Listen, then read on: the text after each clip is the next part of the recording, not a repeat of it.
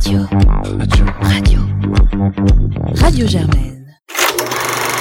Popcorn, l'émission cinéma de Radio Germaine. Saison 11. Bonsoir à tous, vous écoutez Popcorn et c'est le 13e épisode de notre 11e saison. On est très heureux de vous retrouver après cette petite pause hivernale pour vous parler des films sortis cette semaine. Parce que ce soir, je suis en compagnie d'Alice. Bonsoir. De Nisrine. Bonsoir. De Claire. Bonsoir. Et de Jeannot. Bonsoir. Et donc on vous parle tout d'abord de Cas contraire, le film de Sarah Marx, puis de Scandale de Jay Roche, et enfin on vous parlera de La Llorona, un film guatémaltèque de Jairo Bustamante. Mais avant ça, on va un petit peu faire un petit recap, puisque évidemment euh, avec la fin d'année, euh, la saison euh, des récompenses s'ouvre. Évidemment il y a les Oscars qui arrivent bientôt, mais il y a déjà eu la cérémonie des Golden Globes, notamment aussi de la SAG, donc peut-être que ça c'est outre-Atlantique. Est-ce que tu peux nous en parler un petit peu, Claire? Parce que je crois que tu les as visionné. Oui, alors euh, pour revenir un peu sur euh, les différentes récompenses qui ont déjà été données, moi ce qui euh, me saute aux yeux, c'est que globalement les palmarès sont assez attendus et assez réguliers hein, pour marquer par exemple Brad Pitt, Joaquin Phoenix qui sont systématiquement presque systématiquement récompensés pour leur rôle respectivement dans Once Upon a Time in Hollywood et dans The Joker. On a également du côté des rôles féminins Renée Zellweger qui qui est récompensée très souvent pour son rôle en, ayant le rôle titre dans Judy, euh, mais également dans la, pour moi la, surprise ça a été Parasite qui nous fait un peu une Roma qu'il a une dernière, donc euh, un film étranger qui avait euh, raflé énormément de, de prix et qui était sorti de la case du coup des, des, meilleurs films étrangers. par exemple dans les, la cérémonie des récompenses de SAG, donc c'est le Screen Actor Guild Award, il a gagné l'équivalent du meilleur prix, donc c'est le Best Ensemble Cast, et donc il y en a beaucoup qui ont vu ça comme pouvant être un peu annoncé de ce qui arrivera aux Oscars. Il est nommé et dans la catégorie du meilleur film étranger et dans la catégorie du, euh, du meilleur film tout court. D'ailleurs, euh, je crois que l'intitulé a changé, que c'est désormais meilleur film international et euh, Cocorico, il y a Les Misérables de Lajli qui est nommé dans cette catégorie aussi. et un autre film français qui est dans, dans les nominations des Oscars, c'est le film d'animation J'ai perdu mon corps, dont on avait parlé ici et qui du coup bah dans liste pour le meilleur film d'animation. Je sais pas, peut-être qu'il y a d'autres choses que vous avez pu remarquer dans les sélections euh, qui sont euh, sorties pour le moment, même si la cérémonie n'a pas eu lieu. Alice peut-être? Oui, bah on peut relancer toujours les, les mêmes débats euh, chaque année, mais c'est vrai qu'une fois de plus se pose la question de la représentativité euh, dans euh, les récompenses et dans les sélectionnés et les nommés.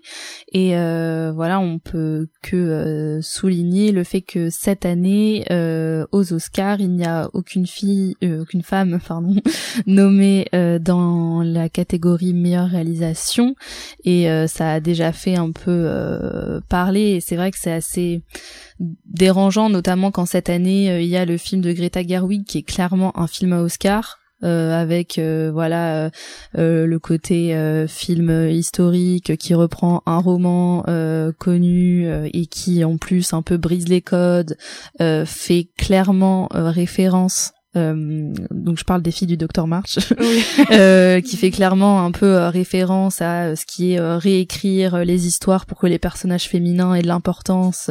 Enfin, moi, ça me semblait être le truc un peu idéal pour les Oscars pour mettre une femme en meilleure réalisation, surtout que le film est quand même réussi, je trouve. Euh, et donc euh, c'est vrai que je trouve ça dommage que euh, une fois de plus ce soit ce film soit relégué dans meilleur costume ou non, il est quand même dans meilleur film mais euh, je veux dire la question je crois qu'il est nommé dans oui, meilleur il est dans meilleur film et je crois qu'il y a meilleur DOP aussi. Cyrus Ronan qui est nommé pour meilleure actrice. Mais donc voilà, enfin je veux dire la question du réalisateur ou de la réalisatrice c'est quand même crucial. Donc je trouvais que enfin c'était vraiment une catégorie intéressante pour mettre ce film.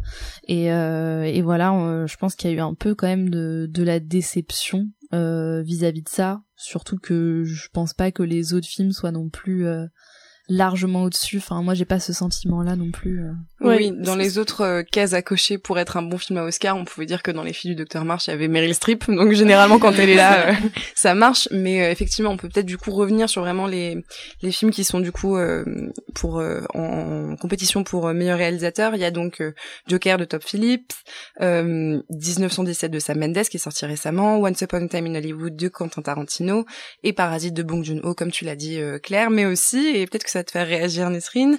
Euh, The Irishman de Scorsese. Et donc là-dessus, bon, voilà, vous avez sûrement entendu le coup de gueule de Nisrine contre The Irishman. C'est une, c'est une chose.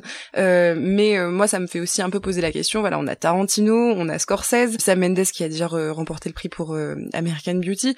Bon, je trouve que voilà, il y a, y a, quelque chose de l'ordre. Non seulement il n'y a pas beaucoup d'originalité dans les profils, mais en plus, c'est quand même des noms assez euh, classiques et des habitués de la cérémonie. Même si Top Phillips, bon, moi, c'est la première fois qu'il y a un de ses films qui est sélectionné, et Bong Joon-ho, donc voilà, qui fait aussi un peu la, la différence. Cela étant dit, l'autre particularité sur laquelle j'ai envie de rebondir avec The Irishman, c'est le fait qu'il y a non seulement The Irishman, mais il y a aussi Marriage Story qui est en compétition pour meilleur film, donc deux films qui ont été produits par Netflix.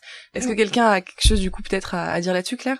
Oui, euh, bah effectivement, enfin moi ce dont je me rends compte, c'est clairement les États-Unis sont un peu en avance de la France parce que euh, on avait déjà évoqué euh, ce sujet à, l'occasion d'un débat sur Netflix. en France, donc les, les films produits par Netflix sont un peu exclus de ces cérémonies-là à cause de donc la chronologie des médias qui fait qu'un film qui est distribué en salle doit attendre plusieurs années avant de pouvoir être distribué en streaming et donc du coup ils interdisent aux films Netflix d'être également distribués en salle à cause de ça. donc voilà, moi c'est quelque chose que je remarque et au-delà de ça, effectivement, pour moi, Marriage Story, euh, un peu comme euh, les quatre films du Dr March, euh, détonne un peu dans, tous ces palmarès pour, bah, voilà, pour le réalisateur. Et c'est vrai que ça apporte un peu de, fraîcheur au palmarès, je trouve. Et puis c'est par ailleurs un excellent film. À ce propos, j'allais dire que Netflix ouvre des locaux à Paris pour produire beaucoup plus de films et donc finalement euh, enfin avoir leur création originale en France euh, l'année prochaine donc on va avoir plus de euh, films français sur Netflix. voilà c'était juste un petit récapitulatif pour revenir donc sur cette saison des récompenses.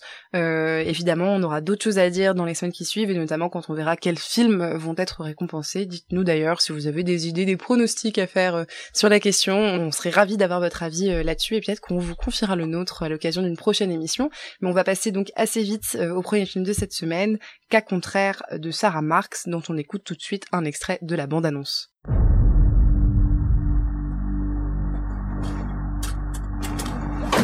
Monsieur Favriel Ulysse demande de liberté sous contrainte.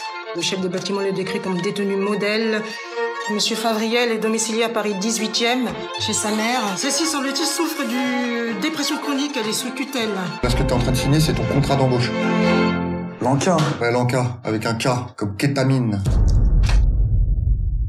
Alice, c'est toi qui nous le présentes. Cas contraire est le premier film de Sarah Marx qui a été sélectionné donc euh, en compétition officielle au Festival de Venise euh, et qui euh, raconte l'histoire d'un jeune homme qui s'appelle Ulysse qui sort tout juste de prison et qui doit un peu reprendre reprendre sa vie et notamment reprendre en main le fait de s'occuper de sa mère qui est dépressive chronique qui s'appelle Gabrielle. Pour ça, il doit notamment trouver de l'argent et comme euh, il ne sait pas comment faire pour en trouver rapidement, il va très rapidement retomber dans des trafics et se mettre dans un coup où il essaye de vendre de la kétamine dans un festival. Voici euh, plusieurs péripéties, on va dire, qui s'en suivent. C'est ça l'histoire de contraire. Un pitch euh, original euh, et euh, inspiré peut-être par Scheherazade qui est sorti il y a pas très longtemps d'un an, mais moi je ne l'ai pas vu. Du coup, peut-être Jeannot, je sais que tu avais beaucoup aimé Scheherazade. Est-ce que tu peux nous en dire plus sur ton avis sur le film,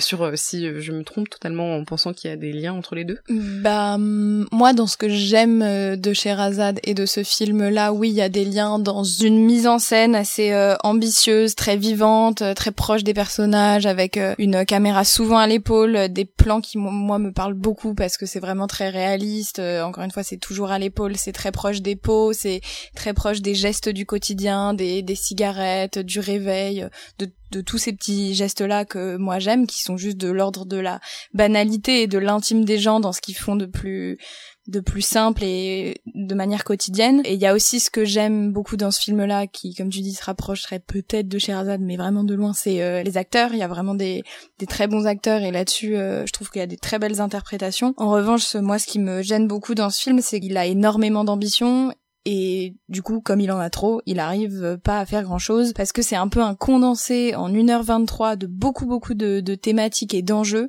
que ce soit l'enjeu de la drogue, l'enjeu du jeune qui sort de prison, l'enjeu de la dépression, l'enjeu d'une relation euh, amoureuse euh, qui meurt un peu à travers ça, l'enjeu d'une relation amicale qui est aussi une relation de business, l'enjeu du trafic, l'enjeu de la kétamine en soirée, enfin bref, ça fait tellement d'enjeux et de trucs abordés que finalement on n'arrive à rien et il y a même des intrigues dans le film qui ne finissent pas. Il y a notamment une intrigue avec euh, des flics, j'ai pas compris, mais elle ne Incroyable, se finit cette pas.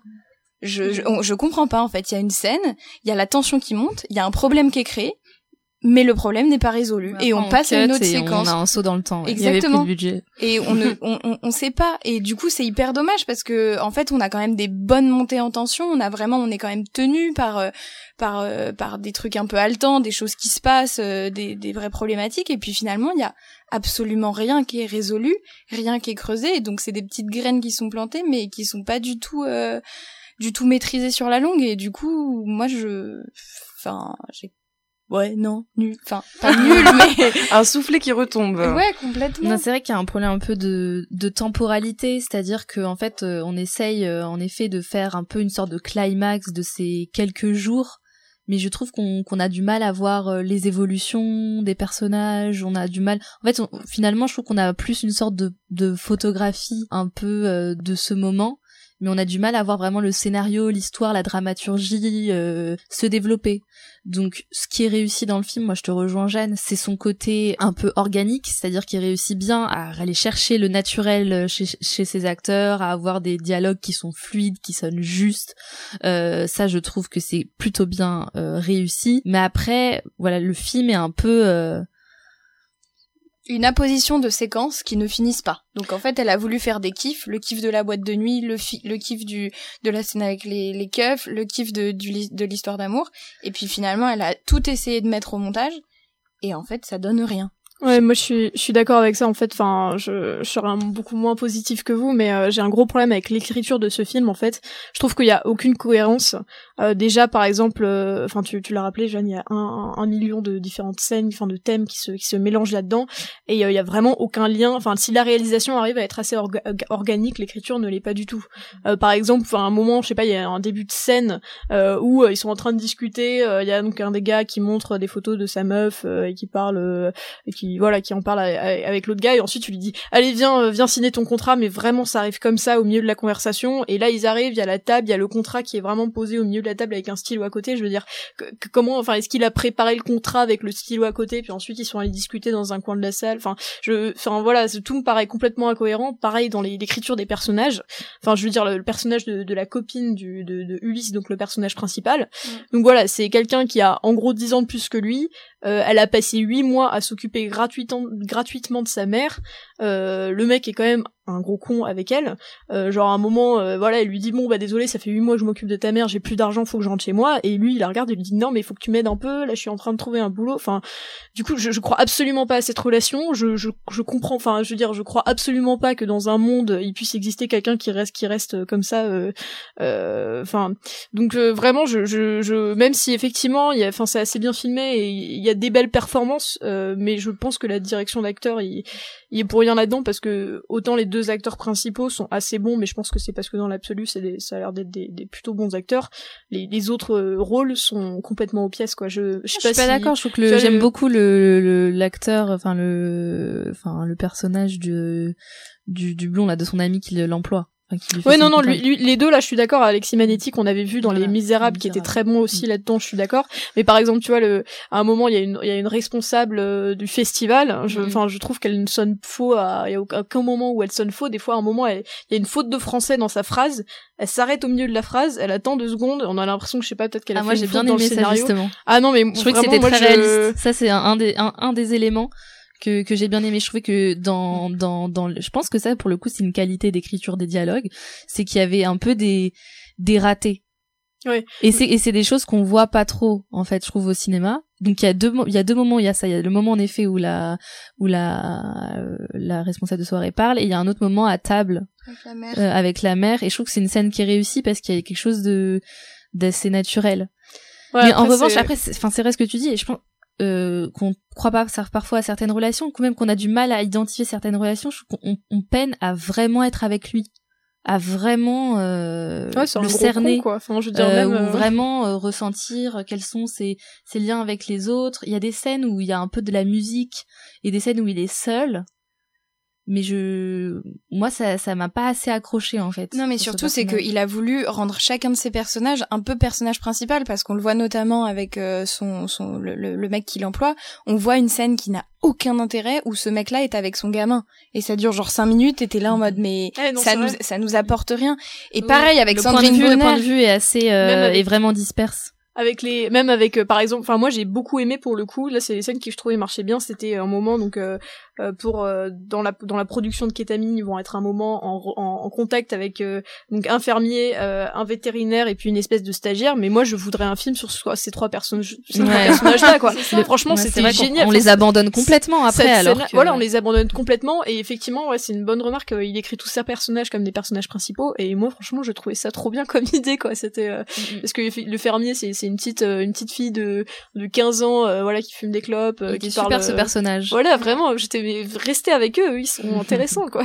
Moi, j'ai un peu le sentiment en fait que c'était que ça aurait été super en plein de courts métrages, que ça aurait été super un court métrage sur euh, sur euh, la mère dépressive, super un court métrage sur la teuf et l'enjeu de la kétamine en teuf parce que mine de rien, là j'ai vraiment senti une tension et c'est un truc que j'ai adoré, c'est à quel point le le le sentiment un peu angoissant mais en même temps ultra excitant du festival était était transmis. Ça, moi j'ai beaucoup aimé parce que j'ai trouvé ça hyper réaliste. Ouais, et elle jouait hyper pas mal sur les flous et tout, ça c'était Ouais, intéressant. C'était hyper beau. Enfin, il y avait des trucs quand même vachement bien, même euh, en termes de mise en scène. Il y a deux trois détails qui sont quand même intéressants si, si tu les regardes bien et ça fait des, des des beaux trucs. Mais ça marcherait vachement bien dans des petits condensés de 20 minutes. Et là, tout ça a collé, c'était un peu un flop. Et Bah, c'est dommage. D'ailleurs, il me semble que, mais je peux, je peux me tromper, Sarah Marx, c'est son premier long métrage. Elle a seulement fait des, un court métrage, je crois, avant, qui s'appelle Fatoum. Alors, elle en a peut-être fait d'autres, mais qui sont, qui ont pas eu euh, autant de retentissement. Mais donc, euh, peut-être que c'est euh, prometteur pour la suite, euh, mais pas encore à la, à la hauteur. Le mot c'est un peu dispersé quoi. C'est un peu dispersé comme comme film. Bon, donc petite euh, déception, mais euh, allez quand même peut-être voir qu'à contraire pour voir euh, ce que vous en pensez et si euh, les euh, donc thématiques euh, abordées vous intéressent. On passe du coup au deuxième film de la semaine, une autre ambiance euh, puisqu'on va vous parler de Scandale de Jay Rush dont on écoute un extrait de la bande-annonce. Tu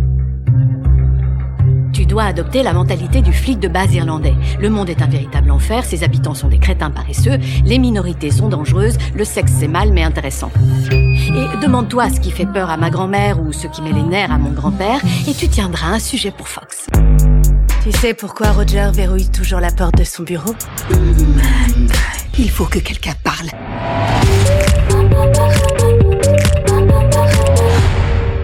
Et donc Claire, c'est toi qui nous présente ce film.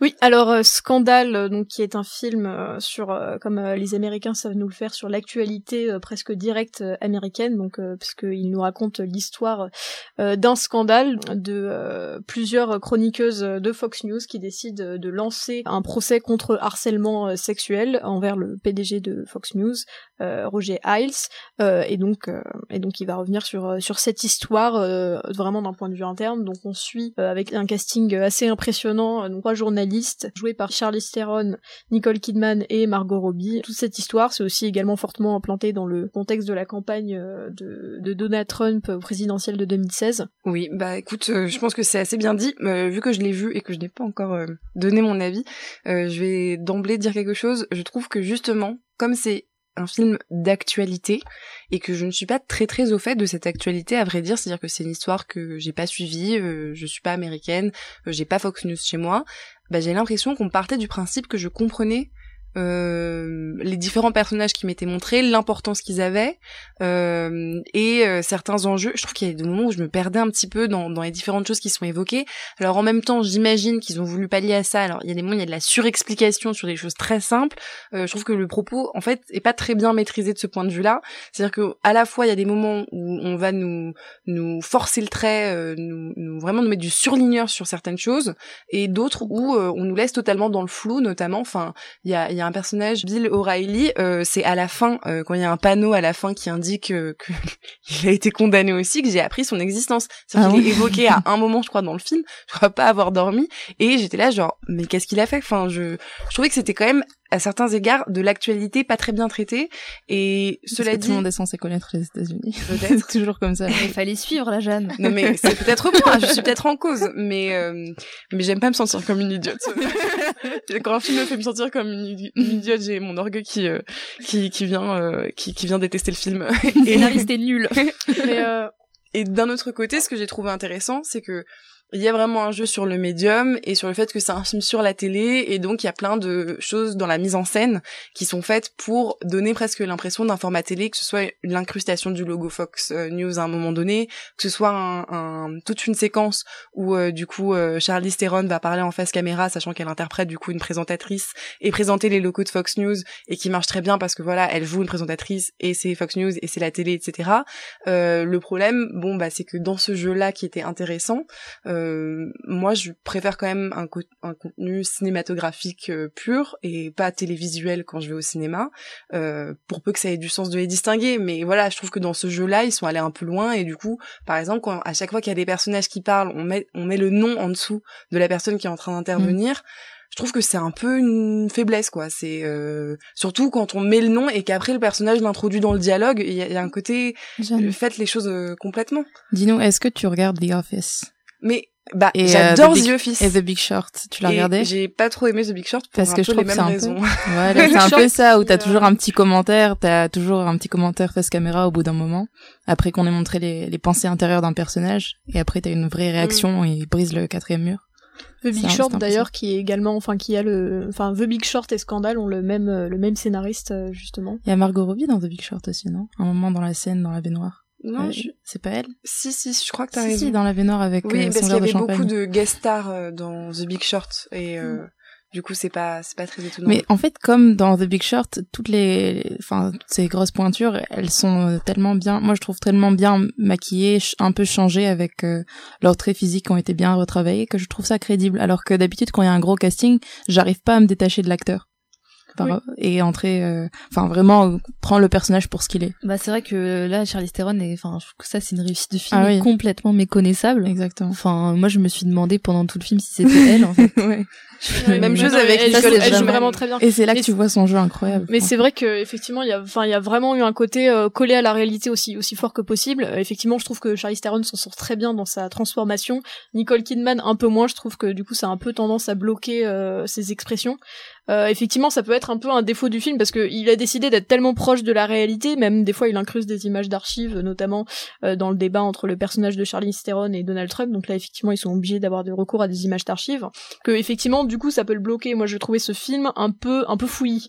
Il y a vraiment beaucoup de choses, euh, mais il y a des moments. euh, Enfin, moi, il y a vraiment des scènes que j'ai trouvées impressionnantes et qui, pour moi, enfin, qui m'ont dit, ok, là, là, il y a quelque chose d'intéressant euh, et où il va justement sortir de ce cadre euh, un peu télévisuel, comme tu l'as dit, Jeanne. Je pense notamment à donc la scène de l'ascenseur qui était dans les premiers teasers.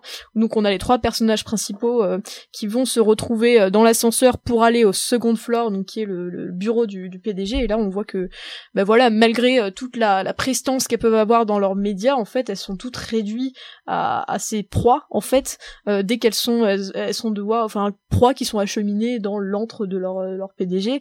Et il y a ensuite, notamment, donc la première confrontation entre le personnage de Margot Robbie, qui est d'ailleurs le premier seul personnage fictionnel, euh, fictionnel du film, euh, qui va donc avoir sa première entrevue avec le PDG. Et moi, j'ai trouvé cette scène vraiment glaçante.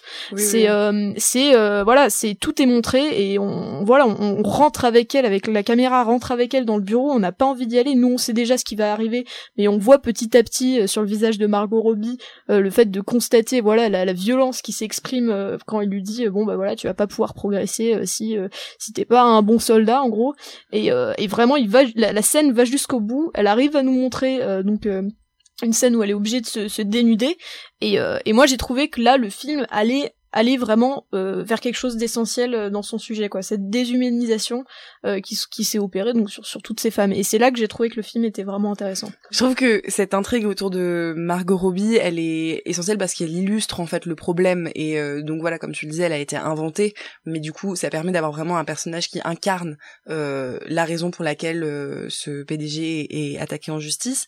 Et je trouve que vraiment, c'est très juste dans la façon de montrer ce que c'est que le harcèlement sexuel au travail. Dans la façon de montrer les conséquences que ça peut avoir, euh, que ce soit euh, la, je peux pas dire la naïveté dont on peut faire preuve parce que, enfin, ce serait presque.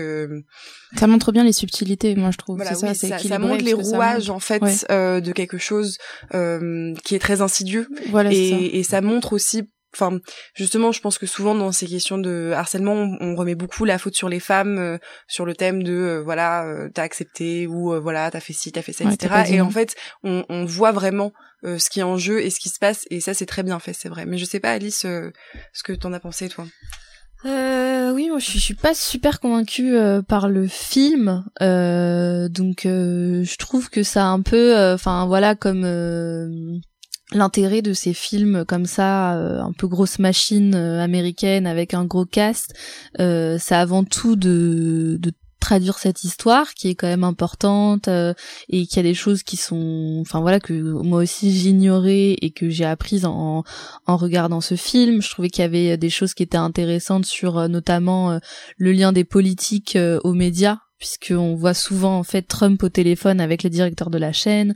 Enfin là-dessus sur un peu aussi les coulisses euh, euh, j'ai trouvé ça euh, j'ai trouvé ça intéressant les coulisses de comment euh, voilà euh, ils, ils faisaient, euh, ils choisissaient les lignes éditoriales euh, ou des choses comme ça. Ça ça, ils sont ça, tous dans le même immeuble aussi, ils sont tous dans le même immeuble, donc ils se croisent tout le temps. Ça aussi, ouais voilà et puis euh, enfin sur aussi un peu la, la, la dictature. Moi ce qui m'a intéressé aussi c'est euh, la dictature de de de ce qu'on va dire enfin de la rumeur. C'est-à-dire qu'on voit bien que euh, au fond d'eux euh, personne ne trouve ça problématique en fait le harcèlement sexuel enfin beaucoup. Et que en fait ce qui est intéressant c'est le moment où en fait le jeu va se renverser où euh, l'opinion publique on va dire où le le va être du côté en fait euh, des femmes avec euh, plusieurs personnes qui ont accusé. Et là tout le monde va se retourner euh, d'une manière très cynique presque contre euh, voilà c'est pas une position de fond c'est avant tout une position de force. Ça j'ai trouvé ça intéressant ce rapport là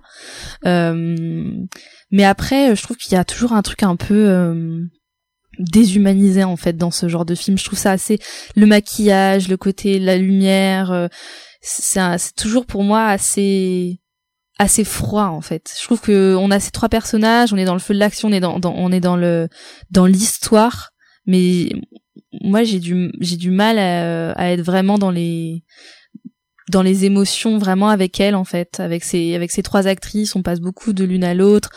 Et il y a un côté pas pas voyeur mais euh, sont vraiment euh, après voilà elles sont vraiment très très belles c'est très esthétisé etc je je suis pas complètement à l'aise avec la façon dont c'est dont c'est représenté en fait euh, si euh, après bon voilà c'est intéressant parce que c'est Fox News donc il y a aussi ça, ça se justifie je trouve d'une certaine manière le le fait qu'elle soit euh, toujours tirée à quatre épingles. ouais toujours tirée à quatre épingles ou le Brushing bien filmé que ce soit très esthétique mais euh, T'aurais pu jouer plus avec ce contraste en fait, justement entre l'image qu'elle montre Mm. euh, et puis euh, ouais effectivement il y a eu des remarques bon c'est très réaliste mais il y a quand même des choses qui sont passées sous silence notamment bon les accusations de racisme qui ont été faites euh, envers Meghan Kelly par exemple. Enfin voilà c'est euh, c'est quand même des figures controversées et ça euh, ça c'est pas tellement montré dans le film. Effectivement ouais maintenant que tu le racontes il y a quand même ils, ils auraient pu plus jouer sur le contraste entre grosse machine culte culte de l'image et puis ensuite ce qui se passe vraiment ils auraient pu aller plus loin. Mm, et effectivement, on a l'impression qu'ils sont écrasés déjà les, acteurs par leur devoir d'imitation et du coup ils, ils incarnent plus vraiment quoi. Ils sont ils sont prisonniers par les mimiques qu'ils sont obligés d'avoir et surtout que bah, tout le monde connaît ces visages-là vu qu'elles passent en boucle, euh, vu qu'elles passaient en boucle à la télé américaine. Donc euh, c'est un travail euh, qui restreint la, capacité à transmettre des choses. Et puis après, moi, un truc qui m'a dérangé, mais je sais pas si c'est très objectif, mais en fait, le réalisateur, c'est celui qui a fait Austin Powers et qui a fait Mon beau-père et moi.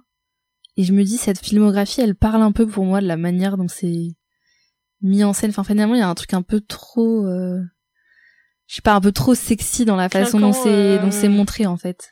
En fait, on, Je trouve que ça aurait pu on- être un, un, un, un peu plus, euh, un peu moins euh, plaisant à voir en fait. plus- ouais. Je, Ouais. Non, c'est vrai que je pense que que le- que je dis. le mais- film est un peu, enfin ouais, quand tu dis fouillis et, et dans ce que tu dis de la façon dont dont il y a ce rendu un peu léché, bizarre. euh, euh, le film est en fait assez superficiel quoi. C'est-à-dire qu'il prend une affaire qui a son importance, suffisamment d'importance pour que quelqu'un décide d'en faire un film, euh, qui où il y a des enjeux, euh, des tensions, des choses qui, qui se prêtent très bien à la narration, mais en fait on est tout le temps dans dans le dans le semblant. Et comme tu dis comme c'est Fox News ça se légitime ça se justifie.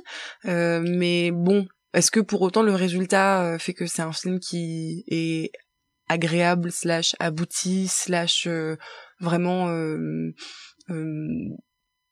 talentueux enfin dans, dans ce qu'il propose de faire je suis pas convaincue Nisrine je sais pas si moi tu je trouve veux que enfoncer le clou moi au, moi au contraire je trouve que ça l'est je suis vraiment pas d'accord avec le, enfin, je suis pas d'accord, j'ai pas du tout un sentiment mitigé vis-à-vis de ce film. Je l'ai trouvé vraiment très bon, talentueux, et je l'ai trouvé impeccable. Et je comprends qu'on n'ait pas vraiment l'opportunité de s'asseoir avec les personnages et de les voir quand ils sont seuls. Et pas, c'est ça en fait. C'est on peut pas comprendre ce qu'ils sont quand ils sont. Ils doivent pas montrer quelque chose à, leur entourage, que ce soit à leur famille, à un mari ou à leurs collègues de travail. Donc c'est pour ça qu'on les voit toujours jouer leur rôle public et qu'on n'a pas le, temps de savoir euh, à quel point on est, comment dire, peut-être détruit quand on a été euh, victime de harcèlement et qu'on doit se battre contre des gens qui nous croient pas. Mais je pense que de toute manière, c'était pas le propos du, du film parce que ça, c'est quelque chose dont, on a conscience avec, bah, avec le mouvement MeToo et avec d'autres témoignages. Et j'ai l'impression que si on avait mis plus de thèmes dans le film, il aurait été beaucoup plus dispersé.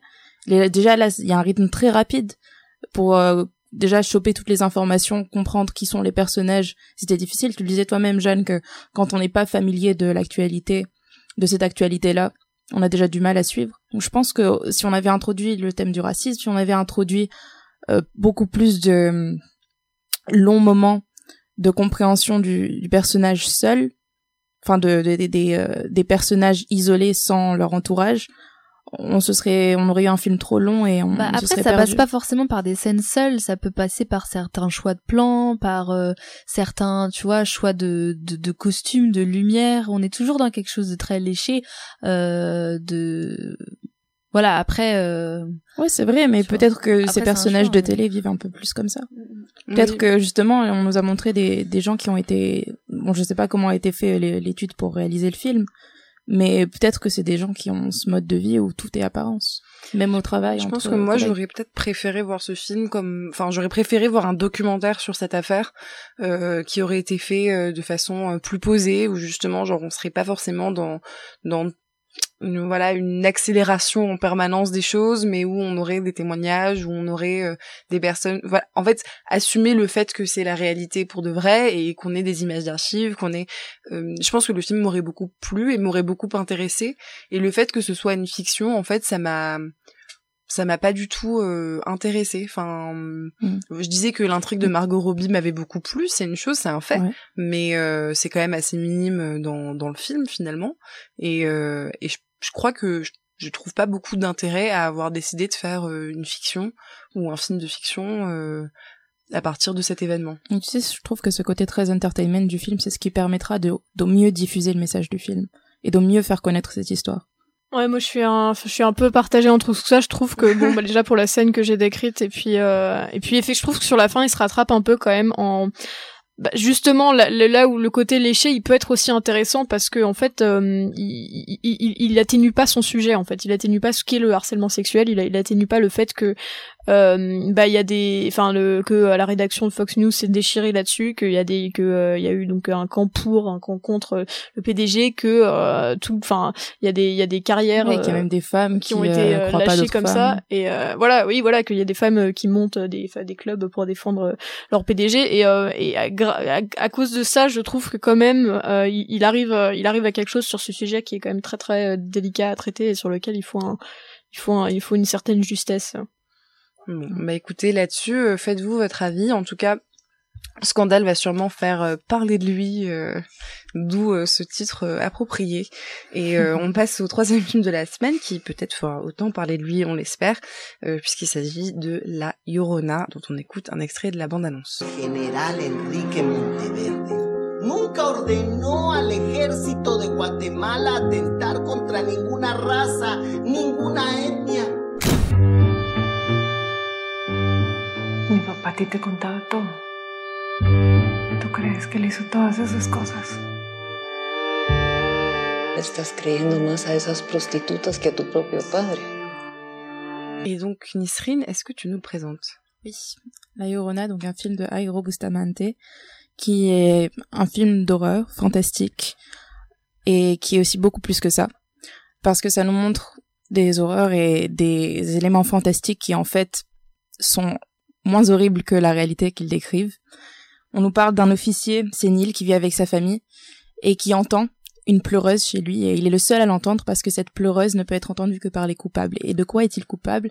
Il est coupable de massacre contre la population maya guatémaltèque dans les années 80. Et je l'ai pas dit, mais c'est un film franco-guatémaltèque dans la production. Et tout se passe au Guatemala. Et donc on va voir ensuite arriver chez lui une domestique qui va lui rappeler cette pleureuse qu'il entendait, qui était originellement un, un fantôme que seul lui pouvait voir, et ensuite par l'arrivée d'un nouveau personnage de cette domestique, on va avoir une, une incarnation de ce personnage qu'il ne voyait que que seul lui pouvait voir auparavant. Oui, effectivement. Euh... C'est chez père. c'est compliqué de comprendre, donc euh, je, vais, je vais me permettre de, de donner quelques détails Oui, en plus, même si tu as, tu as relativement bien euh, résumé. Donc, euh, le film se déroule dans l'attente du procès euh, pour crime contre l'humanité qui est donc fait à ce à ce général et pour lequel il va être condamné puis acquitté par euh, le Conseil euh, constitutionnel.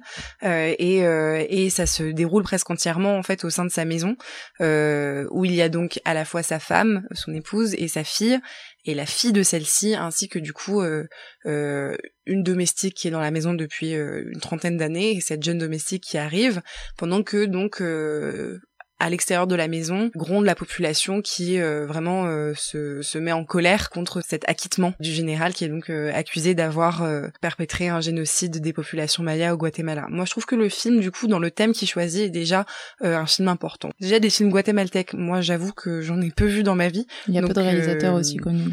Et, et c'est donc euh, déjà euh, une, bonne chose de pouvoir euh, de pouvoir en voir un. Des films qui traitent de l'histoire du Guatemala même chose j'en ai pas vu beaucoup donc je suis d'autant plus agréablement surprise de pouvoir voir ça au cinéma en France. Et enfin des films qui ont un côté fantastique et de genre, euh, c'est aussi quelque chose euh, qu'on a du mal euh, à voir. Donc voilà, il y a, il y a, y a des prises de risques, euh, on va dire. Bon, je peux pas dire qu'un Guatémaltèque qui fait un film au Guatemala, je sais pas si on va dire que c'est une prise de risque, mais euh, il y, a, y a ces trois choses qui font que c'est un film quand même qui sort un peu du lot euh, et qui moi m'ont beaucoup plu. Je trouve que dans le côté voilà thriller, un peu horreur avec du coup cet, cet élément fantastique euh, de la Llorona qui est donc une une un fantôme euh, euh, et qui est une légende en fait en, en Amérique latine pas seulement au Guatemala. Euh, je trouvais que c'était très bien traité c'est pas fait euh, de façon euh, trop grossière. Alors oui parfois il y a des trucs avec la musique des chants des cris des trucs qu'on va entendre qui rappellent un peu les les films d'horreur classiques qu'on peut voir. Mais euh, je trouve que ce qui est très intéressant, c'est que dans les ruptures entre le moment où il y a un personnage qui du coup est en, en dans une sorte de délire, souvent ça se déroule la nuit, donc on peut penser qu'il est en train de faire une sorte de cauchemar ou quelque chose comme ça. Entre ces moments-là et la rupture où en gros, euh, bah nous en fait on est dans la réalité, il y a pas de fantôme, qu'est-ce que tu racontes? C'est très bien fait, c'est très bien fait et c'est d'autant mieux fait que il y a quand même des très belles images dans le film, euh, des très beaux des très beaux plans qui sont construits presque comme des tableaux, notamment euh, je pense à la scène d'ouverture où c'est un dézoom avec euh, voilà le le visage euh, de l'épouse du du général et euh, les domestiques qui sont en train de prier. Euh, Il y a ce, ce plan-là qui est vraiment très beau. Il y a un plan notamment durant le procès euh, à deux reprises. L'un quand il y a une femme du coup Maya qui s'exprime où elle est sous une sorte de voile traditionnel euh, qui, qui est une scène où elle témoigne simplement, il y a du coup un traducteur à côté et qui est très réussi et qui est vraiment bien composé. Et puis euh, toujours dans le procès une scène où voilà le, général au moment où il est condamné est entouré par des gens qui du coup euh, sont des journalistes et qui essayent de l'interviewer où on le voit vraiment noyé dans tout ça. Et ce thème de la noyade il va revenir à plein de moments euh, parce qu'en plus de cela la, la la Llorona, ça je l'ai appris euh, par la suite euh, du coup en me renseignant un petit peu, elle est très elle est très liée euh, à, à la rivière, au cours d'eau, etc. Puisque ce seraient ses enfants qui auraient été noyés et c'est pour ça qu'elle crie parce que on aurait noyé ses enfants. Et et donc pour tout ça, je trouve que le film est réussi parce qu'il est à la fois beau, parce qu'il est, il traite de sujets qui sont qui sont importants, qu'il en traite bien, mais il y a quand même un peu un, un résultat en demi-teinte, je trouve, avec euh, notamment des acteurs que je trouve pas extraordinaire. Alors il y a cette jeune domestique qui parle à peine, euh, qui est très belle, euh, qui est très bien filmée. euh, donc euh, comme elle a un visage extrêmement photogénique, ça rend bien. Elle fait très mystérieuse, tout ça. mais enfin, je veux dire, c'est quand même facile de dire d'une, ouais, de dire d'une performance qu'elle est bien faite quand en gros. Il, il se passe rien quoi. C'est intéressant que tu dis ça parce qu'elle a été castée avec un casting sauvage, donc c'est vraiment Ouais. son attitude, sa tête, ce qui, ce qui a plu au réalisateur pour un film précédent déjà. mais mais oui je trouve que dans dans le reste notamment euh, la, la fille qui du coup incarne aussi la fille du général qui incarne aussi une sorte de nouvelle génération qui se pose des questions sur la culpabilité de son père qui se pose des questions sur euh, peut-être aussi euh, elle euh, son rôle de mère aujourd'hui comment gérer ce cette histoire là je trouve qu'alors que c'était un personnage qui était intéressant il est pas très bien traité et qu'en plus voilà cette actrice franchement euh, dégage pas grand chose même chose pour l'épouse du général qui elle aussi a un personnage qui pourrait être assez complexe euh, avec beaucoup de facettes puisque voilà elle à la fois elle soutient son mari à la fois voilà il y a, y a une évolution dans son personnage au cours du film. Euh, je trouve qu'elle est un peu un peu moyenne. Elle dégage pas grand chose je en fait voilà j'ai l'impression que j'en ressors avec quelques images très belles euh, des informations sur euh, des faits que je trouve très intéressants mais euh, j'ai pas été très sensible à ce film. J'ai pas été très émue, j'ai pas été portée, euh, emportée. euh, mais je, je sais pas, Nisrine, si toi t'as eu le même euh, sentiment.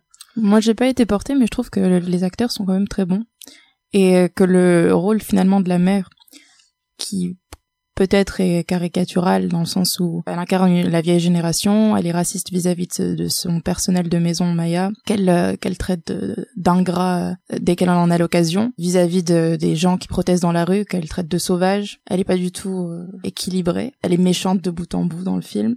Donc c'est un personnage caricatural dans ce sens, mais je pense pas qu'elle soit non crédible dans son rôle et je trouve qu'il y a une bonne balance avec sa fille. Comme tu l'as dit, c'est un pont entre deux générations.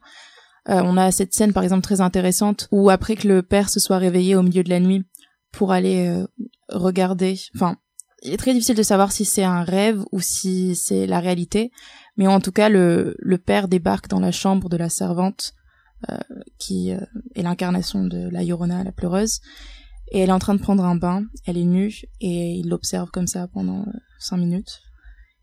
Et euh, après, elle se met à crier, voilà, parce qu'il est venu en, en voyeur. Et la fille, Natalia, s'excuse auprès des servantes, et la mère tout de suite après débarque, et elle blâme les servantes. Euh, elle blâme la servante de s'être habillée avec une tenue trop ajustée, pour essayer de garder sa fierté un peu et montrer son ascendant en tant que maîtresse de maison.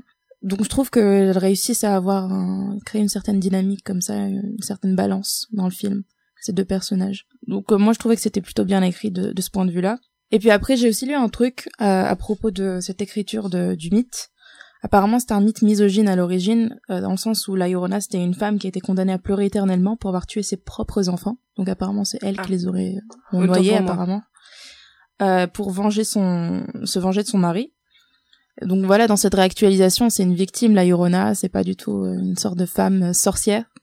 Et donc c'est un peu un retournement de, de l'histoire pour montrer aussi que les Mayas qui peuvent être justement euh, euh, fourvoyés par euh, des gens comme euh, la, la mère dans le film, qui ont un comportement très raciste vis-à-vis d'eux, vont être mis en lumière et devenir les héros d'un film. Oui, c'est vrai. Je trouve qu'en plus de ça, ce qui est intéressant, c'est le fait que dans toute cette intrigue, dans euh, toute cette euh, comme cette sorte de, de damnation, euh, voilà, euh, du du général euh, pour sa culpabilité. En fait, la seule le seul moyen de s'en sortir, c'est de faire appel en fait au, au savoir et aux connaissances spirituelles que cultivent les Mayas et qu'ils se transmettent. Et donc ça, c'est intéressant parce que c'est une sorte d'ironie qui est marrante. Je trouve que quand même, il faut encore une fois souligner le fait que c'est audacieux de faire une sorte de film d'horreur à la fois film politique euh, qui dit beaucoup de choses d'une société euh, tout en euh, voilà euh, pen- enfin, penchant vers l'épouvante et euh, dans les deux cas je trouve que c'est bien traité mais je trouve que c'est pas euh, excellent non plus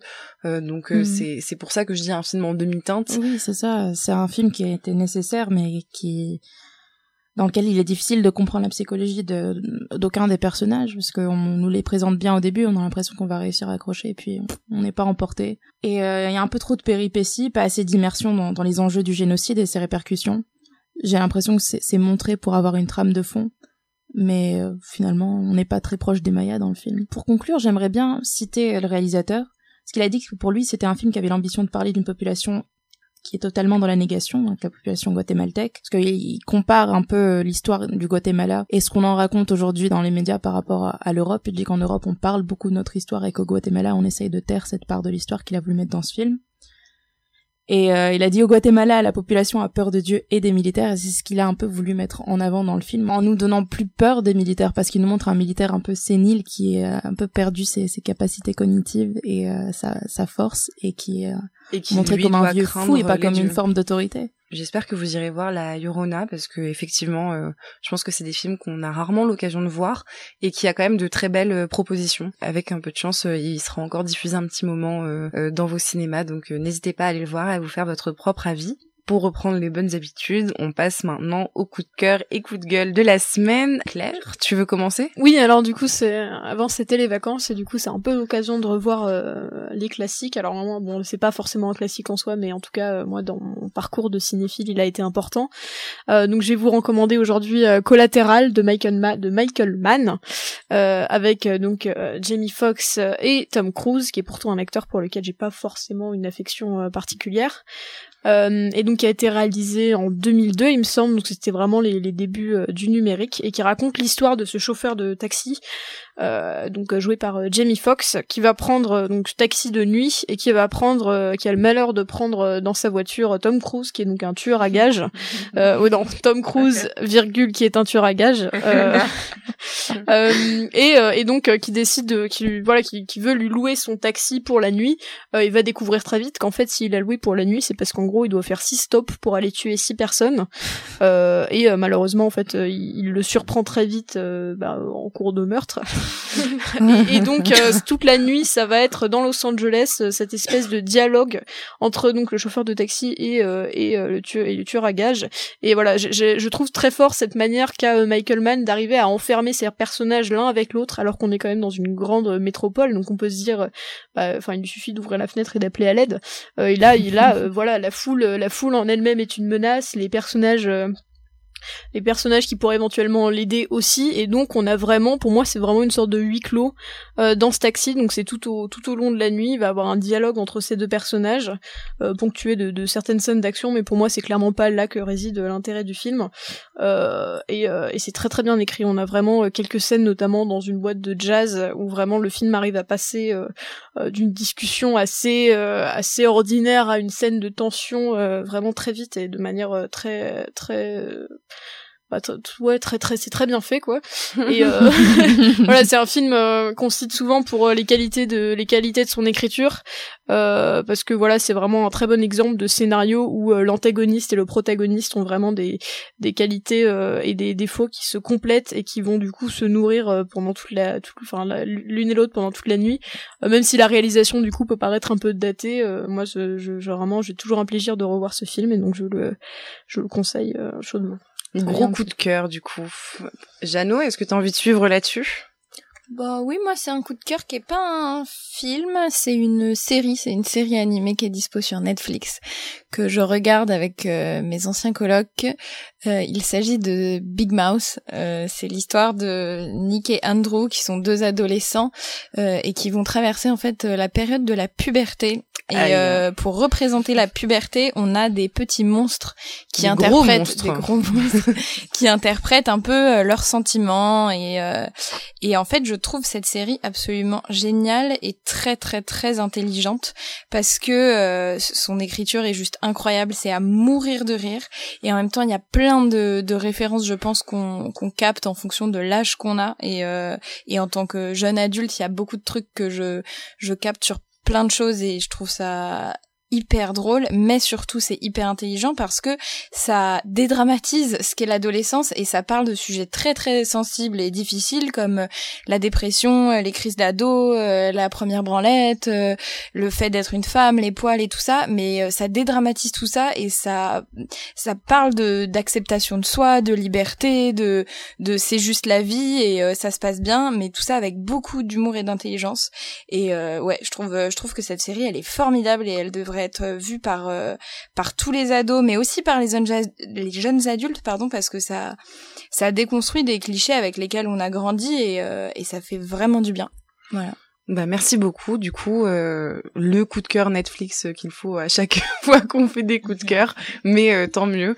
Alice peut-être? Oui, parce qu'on a quand même loupé quelques films dans nos chroniques. Euh, vous nous avez pas parlé de Notre-Dame, on est d'accord. Non, on n'a pas pu en parler effectivement. Donc euh, Notre-Dame de Valérie Donzelli euh, est un film que j'ai beaucoup aimé, euh, qui raconte l'histoire de euh, bah, d'une jeune femme qui s'appelle comment? Crayon.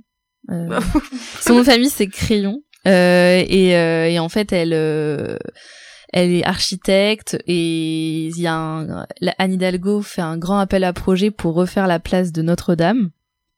Et en fait, euh, par euh, magie, euh, l'un de ses projets, une petite maquette toute mignonne, tout un peu girly avec des paillettes et tout, se retrouve, enfin vraiment par magie, je dis, il y a vraiment sa, maquette un soir qui sort de son hmm. salon pour voler à travers Paris et, venir sur le bureau d'Anne Hidalgo, se fait sélectionner, et donc et donc c'est un peu les péripéties de de cette de cette jeune femme avec la sélection donc de son projet comme étant euh, voilà euh, le projet qui, qui va avoir lieu en face de, de Notre-Dame. Et en fait c'est c'est vraiment très drôle euh, parce que en fait ça prend avec légèreté toutes les choses horribles de la vie de Parisien. Donc en fait, en, en permanence, il y a une radio qui parle euh, pour annoncer des mauvaises nouvelles. euh... C'est parce qu'ils ne sont pas en train d'écouter Popcorn. Hein.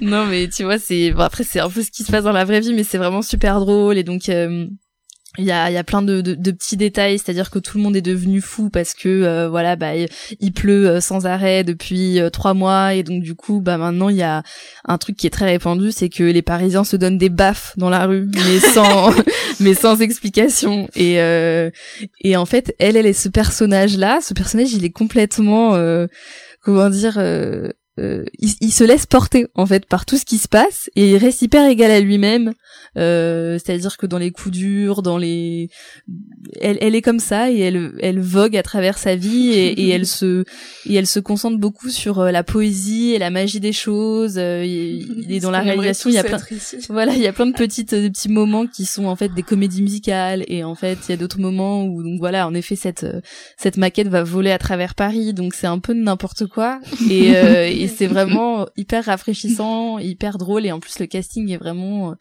délicieux parce que on a euh, donc elle a un, son ex-mari donc qui arrive pas à être tout seul, qui vient toujours dormir à poil chez elle, qui, est qui, est interprété par Thomas Simeka, euh, qui est vraiment un acteur euh, de comédie vraiment génial.